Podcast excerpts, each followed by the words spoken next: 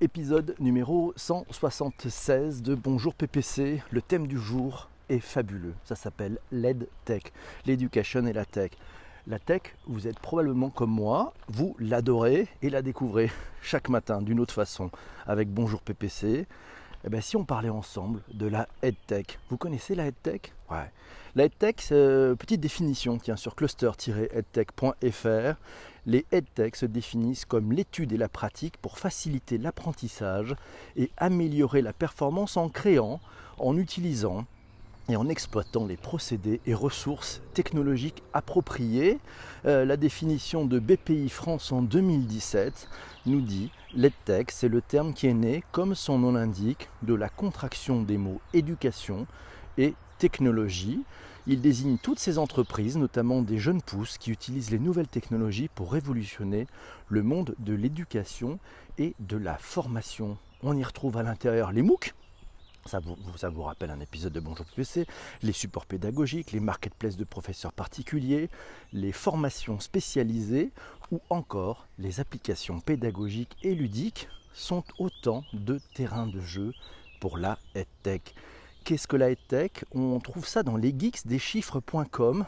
Tous les articles, vous les retrouvez bien évidemment sur les notes d'épisode de vos principales plateforme de balado-diffusion. Je profite pour remercier Jean-Emmanuel pour ce retweet. Euh, LedTech, on y apprend dans les geeks des chiffres. LedTech, c'est l'initiative des entrepreneurs qui ont décidé de rendre la technologie utile euh, utile à l'éducation et la formation. On comptait début 2018 plus de 300 acteurs de la EdTech. Je vous ai trouvé, je vous ai dégoté un site qui répertorie plus de 400 EdTech françaises. On en parlera sur cet observatoire. Donc il y avait 2000, début 2018 plus de 300 acteurs EdTech innovants dédiés à améliorer la formation et l'éducation en général, les EdTech françaises, on trouve de l'information sur gymnasedumanagement.com qui nous apprend que les EdTech recouvrent l'ensemble des organisations dotées d'un savoir-faire technologique innovant dédié à la connaissance, à son apprentissage et à sa transmission une cartographie des EdTech pour tout comprendre. Euh, ben, c'est une cartographie des startups, des EdTech en France. J'ai trouvé ça sur un lien médium. Vous allez pouvoir euh, y aller. Bonjour Sylvie, merci pour les, invitations. On y apprend qu'en fin de compte, les EdTech, c'est finalement, il y a deux grandes parties. Voilà. Si on veut simplifier, il y a ce qu'on appelle le savoir-faire élémentaire et académique et l'autre partie qui est le savoir-faire pratique et professionnel. À l'intérieur de ça, on trouve plusieurs catégories. On va trouver par exemple tout ce qui concerne les supports pédagogiques. Alors à l'intérieur des supports pédagogiques, on va trouver les ressources pédagogiques, les innovations pédagogiques, euh, l'Internet des objets et les jouets connectés même, les besoins spécifiques, notamment euh, pour tout ce qui concerne les cas de troubles cognitifs. On va trouver aussi des marketplaces d'intervenants. Donc ça c'est sur les supports pédagogiques. Ensuite on va trouver une partie qui s'appelle les orientations, dans laquelle on va trouver des parcours académiques et des startups qui travaillent sur tout ce qui est évolution professionnelle une autre famille sera les applications pédagogiques et ludiques. Oui, on va trouver pas mal de, startups là-dedans. Et puis tout ce qui est formation spécialisée, ça, inclut aussi ben, la conduite automobile, par exemple le médical, les métiers manuels, les métiers du voyage. Il y a aussi une petite catégorie qui s'appelle le jobbing étudiant. C'est Gabriel Thomas qui nous a trouvé cette, qui a fait cette infographie, qui permet d'avoir une vision un peu plus claire de ce qui se passe sur les, sur les, fintech et les, enfin les, et ces startups de la aide euh, l'éducation et la technologie. Ensuite, il y a la famille des outils pour les établissements, dans lesquels on trouve des outils collaboratifs pour les profs, pour les parents, pour les écoles, pour les enfants, pour les entreprises et même pour les alumni. Il y a une autre famille qui s'appelle l'évaluation des connaissances, dans laquelle on va trouver deux types de sous-familles. Une famille qui sera l'évaluation académique et puis une autre sous-famille qui sera l'évaluation professionnelle des formations. Ensuite, on a les fintech étudiantes. Eh oui, les fintech étudiantes, ça compte aussi. Et puis, il y a tout ce qui est jobbing étudiant. La façon de trouver des jobs aussi, c'est important d'avoir des headtech là-dessus. Et puis, les outils B2B, formation professionnelle, on trouve dedans la, une sous-famille qui est le micro-learning, des modules de digital learning, la réalité virtuelle, des formations collaboratives, des formations pour logiciels aussi. Oui, et puis des outils d'optimisation pour les concepteurs. Euh, de cours aussi. Puis voilà, tout ce qui est cours en ligne et MOOC en B2C, voilà, avec les savoirs scolaires, des enseignements tutoriels, des compétences professionnelles, et puis tout ce qui est marketplace de professeurs particuliers dans lesquels on aura le présentiel, mais aussi le distanciel. Grande famille, vous le voyez, c'est très large, c'est un marché qui est très très large. Et la France tire son épingle du jeu puisqu'il y a plus de 411 startups qui sont sur la EdTech en France. Les enjeux, les enjeux des, de ces EdTech. C'est un tweet de Julien Faure qui le signale, les EdTech ne sont pas des concurrents des acteurs de l'enseignement supérieur, mais plutôt des partenaires qui viennent à chaque étape de la vie d'un étudiant enrichir la chaîne de valeur de l'institution. C'est Rémi Chal qui le dit dans un article du Monde. Euh, dans cet article du Monde d'ailleurs, je vous conseille de le, lire, il est dans les notes d'épisode. Cela s'appelle La pédagogie et les modes d'apprentissage doivent évoluer avec le numérique. Il y a principalement trois marchés distincts, apprend-on dans cet article, avec des caractéristiques propres. Il y a le scolaire, l'enseignement supérieur et la formation professionnelle. Jusqu'ici, tout va bien. Le marché le plus, porteur et qui a déjà atteint une certaine maturité, c'est celui de la formation professionnelle et tout au long de la vie avec des acteurs dynamiques, des enjeux stratégiques de transformation numérique, de formation et de montée en compétences des collaborateurs. Les géants sont assurément aujourd'hui les Américains et les Chinois, mais également des Indiens. Selon une étude publiée par EduCapital, ce sont plus de 4,5 milliards de dollars qui ont été investis en 2018 dans la filière EdTech chinoise contre seulement 246 millions de dollars en France.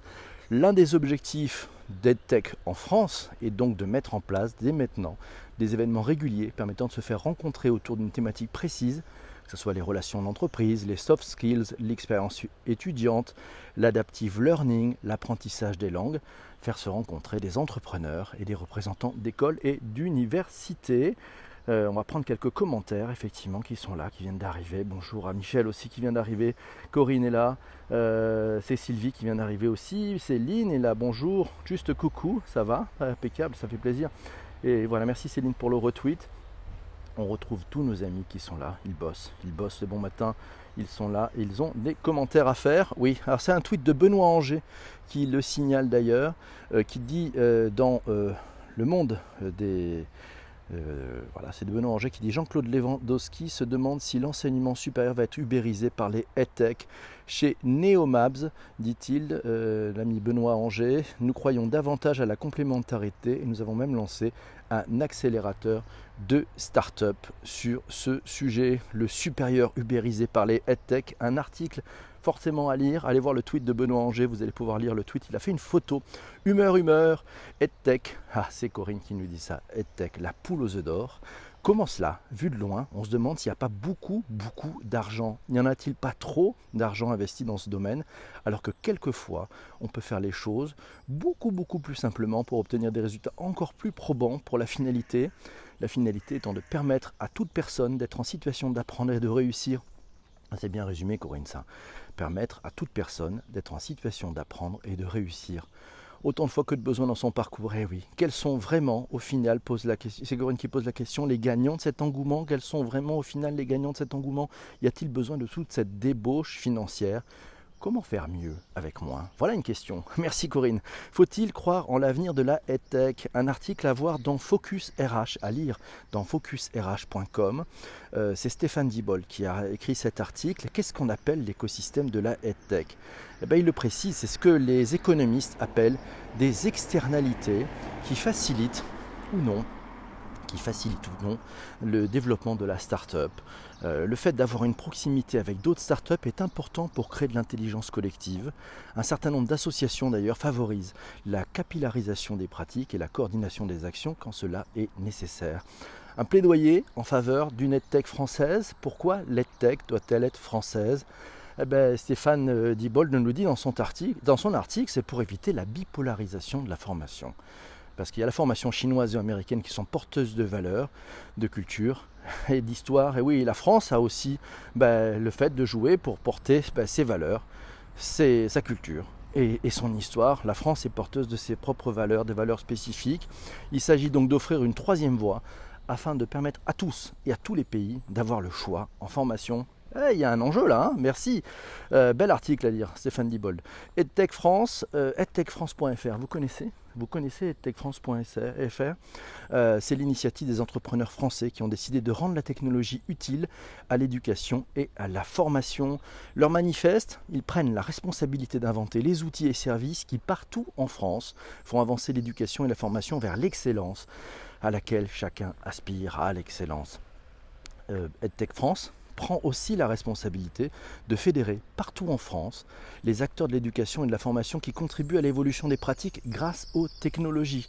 Ils prennent la responsabilité de démontrer partout en France la remarquable contribution du numérique au service de l'éducation et de la formation. Et dans leur manifeste, ils disent qu'ils prennent aussi la responsabilité de diffuser le savoir-faire de la EdTech française sur la scène internationale. Et ce n'est pas fini, ça finit par nous, entrepreneurs EdTech français, aurons accompli notre passionnante mission lorsque chaque citoyen quel que soit son âge, quelle que soit sa condition, quel que soit son lieu de vie ou de travail, pourra bénéficier d'une expérience d'apprentissage, d'excellence. Ouh, ça c'est du challenge, ça s'appelle un manifesto, et les manifestos c'est vraiment bien. Euh, la formation prend le pas sur les études, on apprend toute sa vie, c'est quatre lettres qui nous signalent ça, et c'est Céline qui dit oui, et l'âge n'est plus un problème. Bien d'accord avec toi Céline, et Christian qui continue en disant on n'arrête jamais d'apprendre, non n'arrêtons jamais d'apprendre. Eh bien oui, c'est ça. Bonjour, bonne journée de Cannes. On a un ami de Cannes qui vient de nous rejoindre. Des statistiques, l'Observatoire de la EdTech. Euh, c'est facile, c'est observatoire-edtech.com et vous retrouvez le lien dans les notes d'épisode. Euh, vous allez pouvoir découvrir chacune des 421 startups qui sont actuellement listées euh, il y a des statistiques, 217 hein. levées de fonds, 228 acteurs récompensés. On trouve sur ce site, alors en termes de produits et services, on trouve à peu près 160 euh, EdTech qui sont sur les outils de gestion pour enseigner et former. On en trouve 156 qui sont sur la formation à des compétences numériques.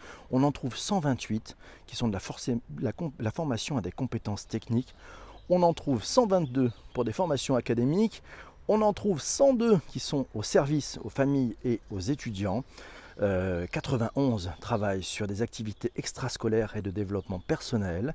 56 sont sur des services pour des publics à, besoins, à besoins éducatifs particuliers. 48 sont sur l'orientation et de l'insertion professionnelle. Et voilà, c'est les grandes familles, mais c'est pas mal. Allez voir l'Observatoire de la EdTech. C'est mis à jour, les startups sont mises en avant. C'est très très intéressant. Allez, on va mettre peut-être deux noms de startups. C'est très difficile sur les 421. On pourrait faire un petit coucou à la startup qui s'appelle Kokoroe. Euh, ouais, on en parlait déjà. C'est monté par euh, deux sœurs et puis une amie. Voilà, c'est une boîte qui fait de la formation. Elle est dans le top by Madines des startups qui boostent les performances des collaborateurs. Elle a su casser les codes de la formation pour donner envie d'apprendre. Ça, c'est les gens de chez Orange qui lui disent ça, qui proposent des services de Kokoroe à l'ensemble des entreprises, du groupe. S'il y a des gens qui travaillent chez Orange, vous pouvez venir confirmer ou pas. Voilà, c'est les startups qui boostent les performances des collaborateurs. C'est comme ça que se définit aussi Kokoroe. Euh, sinon, autre, autre exemple, autre exemple, c'est la startup. Euh, alors ça, c'était présenté à Vivatech. C'était sur le stand de, l'INPI. C'est la startup qui s'appelle Learn Go FR. Elle a présenté sur le stand de l'INPI à Vivatech justement. Euh, c'est un truc qui s'appelle Caligo. C'est un cahier numérique qui révolutionne, qui révolutionne pardon, l'apprentissage de l'écriture manuscrite pour les enfants. Intéressant, ouais. Euh, vous pouvez aller voir euh, ce tweet de l'INPI France euh, qui représentait cette start-up, effectivement, Longo FR, à suivre aussi. Sinon, bah, le top 6 des tendances pour le digital, pour tout ce qui est digital transformation, eh ben, on y apprend euh, bah, dans tout ce que la, que la tech est dans ce top 6, hein, puisque ça peut aussi euh, couvrir à la fois tout ce qui va être la réalité augmentée, la réalité virtuelle, et on va utiliser ces technologies pour faire de la tech tout ce qui est bien entendu les classes, les classes, voilà, les classes, et puis tous les, les outils pour pouvoir travailler en classe. On le, voit, on voit avec Learn Go et sa fameuse tablette. Il y a tout ce qui concerne la gamification. Il y a aussi tout ce qui concerne le personalized learning. Bah oui, c'est l'apprentissage totalement personnalisé personnalisé en fonction de ce que vous êtes, des endroits où vous voulez euh, vous renforcer ou aller plus loin ou être encore dans plus d'excellence. Et puis il y a tout ce qui concerne bien entendu ben, redesigner les espaces de travail. Oui, il y a du travail aussi là-dessus. Hein. Les designers qui sont peut-être dans la room me le diront, euh, c'est vrai. Euh, et puis ben, finalement, il y a aussi tout ce qui concerne l'intelligence artificielle, les algorithmes. Comment les algorithmes vont-ils pouvoir aider les EdTech à améliorer la formation, la formation euh, qui va faire que chacun d'entre nous va apprendre plus de choses, va être plus riche, va être peut-être plus euh, collaboratif dans la façon aussi d'expliquer, de partager son savoir. Ça c'est le grand sujet de l'humain. On en parlera. Alors c'est Christian qui confirme qu'effectivement Cocoré est bien mis à disposition des différentes euh, entreprises qui sont chez Orange, dans le groupe Orange et ces quatre lettres qui nous dit que Cocoré est dans la liste des entrepreneurs de l'année. Hello à toi, c'est bien calme derrière toi, PPC, c'est la première fois que j'entends les oiseaux ici Ah ben, on est sur Twitter. Sur Twitter, quand on enregistre, on est sur Twitter et sur Twitter, il y a toujours des oiseaux. C'est l'achat de ce magnifique CD qui nous a permis effectivement d'avoir ce contenu alors, pour aller plus loin, si vous aimez et si vous voulez vous confronter, vous frotter un peu au EdTech, euh, il y a un événement.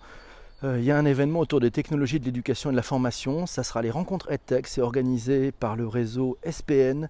Euh, c'est Nur Numérique qui le dit. Ça aura lieu le 18 juin à Cobalt, Poitiers. Donc si vous êtes du côté de Poitiers, n'hésitez pas à aller faire toc toc. C'est passionnant. Euh, ça démarre par un petit déjeuner, ce qui est déjà toujours une bonne chose. Hein. C'est l'ami du petit déjeuner, comme le disait Jean-François. Euh, voilà, puis vous aurez un démodé et puis des ateliers et des rendez-vous. Ça se passera effectivement à Poitiers le 18 juin. Bonne façon. Et puis si vous aimez tout ce qui est tech, ouais, tout ce qui est tech. C'était l'épisode sur la head tech. Nous, on a aussi fait un épisode sur la food tech. C'était le 25 octobre.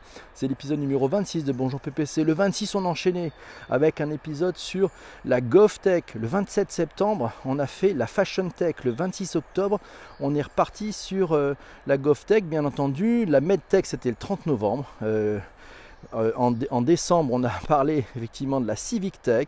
En février, c'était la Sex Tech. Et oui, on a fait ça aussi.